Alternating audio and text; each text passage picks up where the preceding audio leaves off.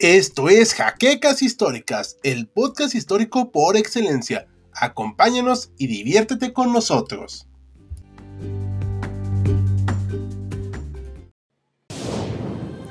Bienvenidos a HC Historia Contemporánea, la página histórica por excelencia.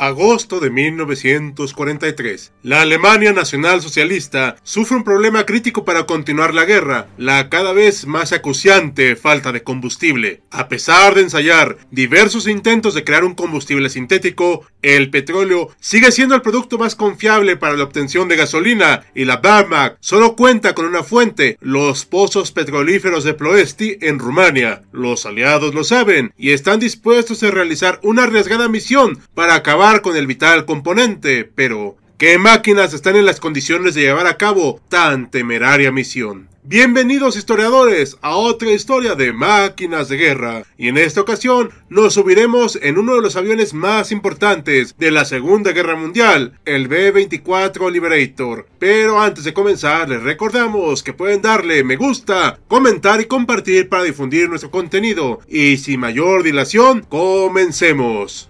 El B-24 fue diseñado por la Consolidated Company de San Diego a cargo del ingeniero en jefe Isaac Macklin a petición de los cuerpos aéreos del ejército norteamericano a principios de 1939 con el objetivo de reemplazar al B-17 Fortress. Se diseñaron diversos modelos de bombardeo, pero la mayoría compartían las mismas características básicas: capacidad de 10 tripulantes, 4 motores radiales Ford Pratt Whitney, una envergadura de unos 33.5 metros por una longitud de 20.47 y una altura de 5.49 metros. Además, contaba con un peso a su máxima capacidad de casi 30 toneladas. Podía alcanzar una velocidad máxima de 467 kilómetros por hora, superar los 8.000 metros de altura. Tenía un rango de 3.700 kilómetros con una carga de más de 2 toneladas en bombas y en circunstancias extremas viajar más de 5.000 kilómetros. Su armamento tampoco era poca cosa, llevaba en su interior 10 ametralladoras Browning de 12.7 milímetros en 4 torretas y una capacidad máxima de bombas de hasta 3.600 kilogramos.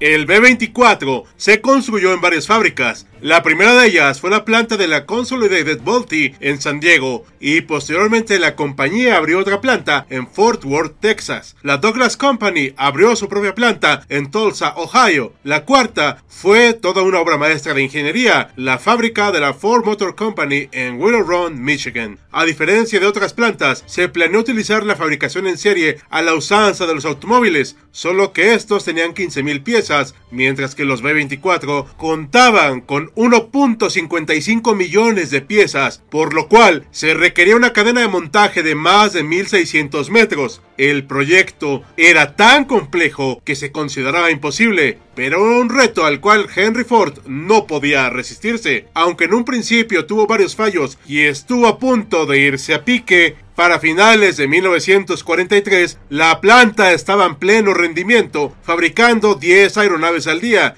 mientras que al año siguiente llegaron a construir un avión cada 63 minutos. Pero no solo el ejército estadounidense usó esta formidable aeronave, su segundo mayor usuario fue la Real Fuerza Aérea, los cuales fueron los primeros en usarla en septiembre de 1941. Al final de la guerra, los británicos habían recibido 2.445 Liberator. Durante la contienda, también usaron las Fuerzas Aéreas de Australia, Brasil, Canadá, China, Nueva Zelanda, Sudáfrica e incluso la Unión Soviética. En un primer momento, los norteamericanos usaron los B-24 como un complemento de los B-17. No obstante, debido a la diferencia entre ambas aeronaves, fueron formando sus propios grupos y tomando sus propias misiones. La primera vez que Estados Unidos usó estas aeronaves fue en enero pero de 1942, cuando los utilizaron para cazar submarinos que habían atacado convoys en aguas territoriales de Estados Unidos y del Caribe.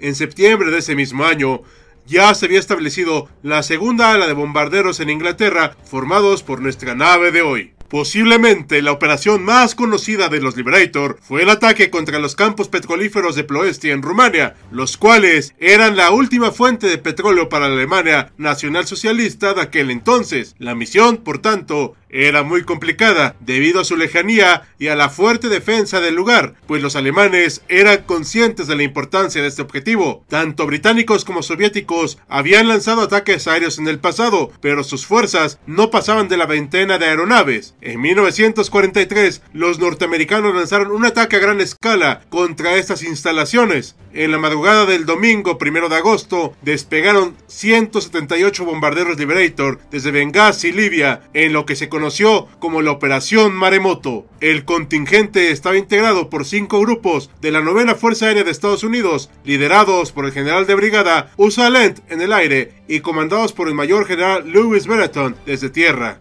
Después de cruzar el Mediterráneo y entrar en territorio del eje, los bombarderos tenían que hacer frente a una nutrida concentración de artillería antiaérea, a la cual agregamos también varios escuadrones de cazas rumanos, alemanes y búlgaros. Alrededor del mediodía, los diversos contingentes de Liberators habían llegado a la zona de ataque. Durante buena parte del viaje, volaron a baja altura para evitar ser detectados, pero dicha treta no funcionó y fueron interceptados por un numeroso grupo de cazas y la artillería del eje. Las persecuciones continuaron hasta territorio griego y las aguas del mar Mediterráneo. Hacia las 5 de la tarde habían regresado a Libia los primeros bombarderos, pero las bajas eran cuantiosas. En un principio, ambos bandos pensaban que habían ganado la partida, pero los meses siguientes mostraron la cruda realidad. Los aliados habían perdido unas 50 aeronaves, mientras que la producción de Ploesti, después de un par de meses, continuó refinando petróleo a unas tasas superiores a las previas a la operación Maremoto.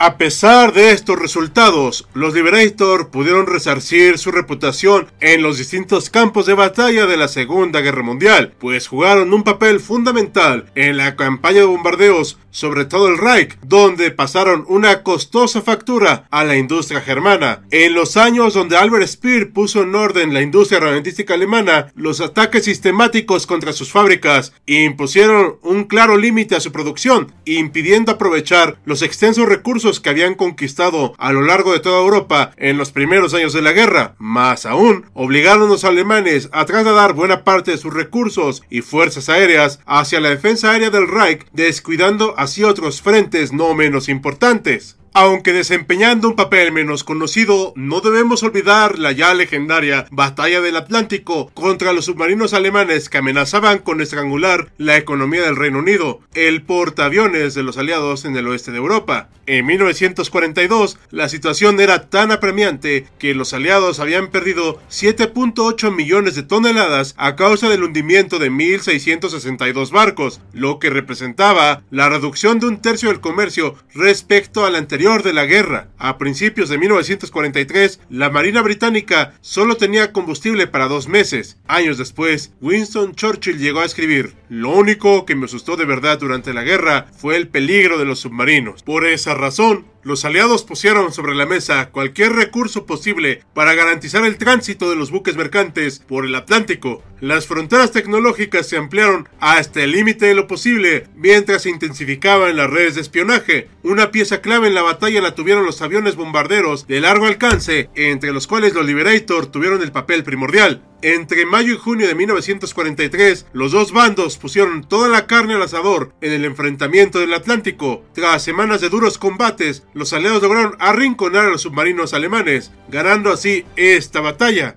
A diferencia de las campañas de bombardeo sobre el Reich alemán, hubo relativamente pocos B-24 sobre este océano, unas pocas decenas de aviones en el periodo más crítico de la batalla, pero su papel fue fundamental, pues lograron cubrir el inmenso vacío de este océano, donde anteriormente las manadas de submarinos alemanes engullían a los indefensos buques mercantes. Con la llegada de estos aviones, las tornas habían cambiado. Los B-24 llegaron a tener una fuerza operativa de más de 6.000 aeronaves para septiembre de 1944, llegando a tener en el aire, en todos los frentes de batalla, un total de 45 grupos. Al finalizar el conflicto, se construyeron más de 18.000 aeronaves, más que cualquier otro avión de la Segunda Guerra Mundial, convirtiéndose en una pieza fundamental en la victoria aliada sobre las potencias del eje. ¿Y ustedes qué opinan, historiadores? ¿Fue una buena maquinaria bélica? ¿Pesó en el campo de batalla? Dejen sus comentarios para que los leamos. Y con este cuestionamiento terminamos este capítulo de Máquinas de Guerra, en espera de que haya sido de su agrado e interés. Como cada video, agradecemos a nuestros mecenas de Patreon, como José Antonio Martínez Chaparro, Félix Calero y Jan Jaimes, así como nuestros patrocinadores de YouTube. Recuerda que puedes unirte a ellos y apoyar al canal mediante las acciones que ya conoces. Nada más que añadir, yo soy Hal, con un guion de Joaquín Hernández, despidiéndose, con la promesa de vernos pronto en otra máquina de guerra.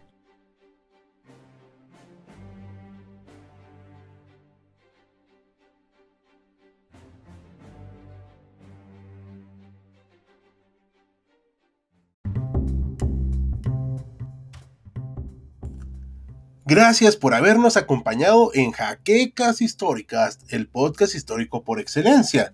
Hasta la próxima.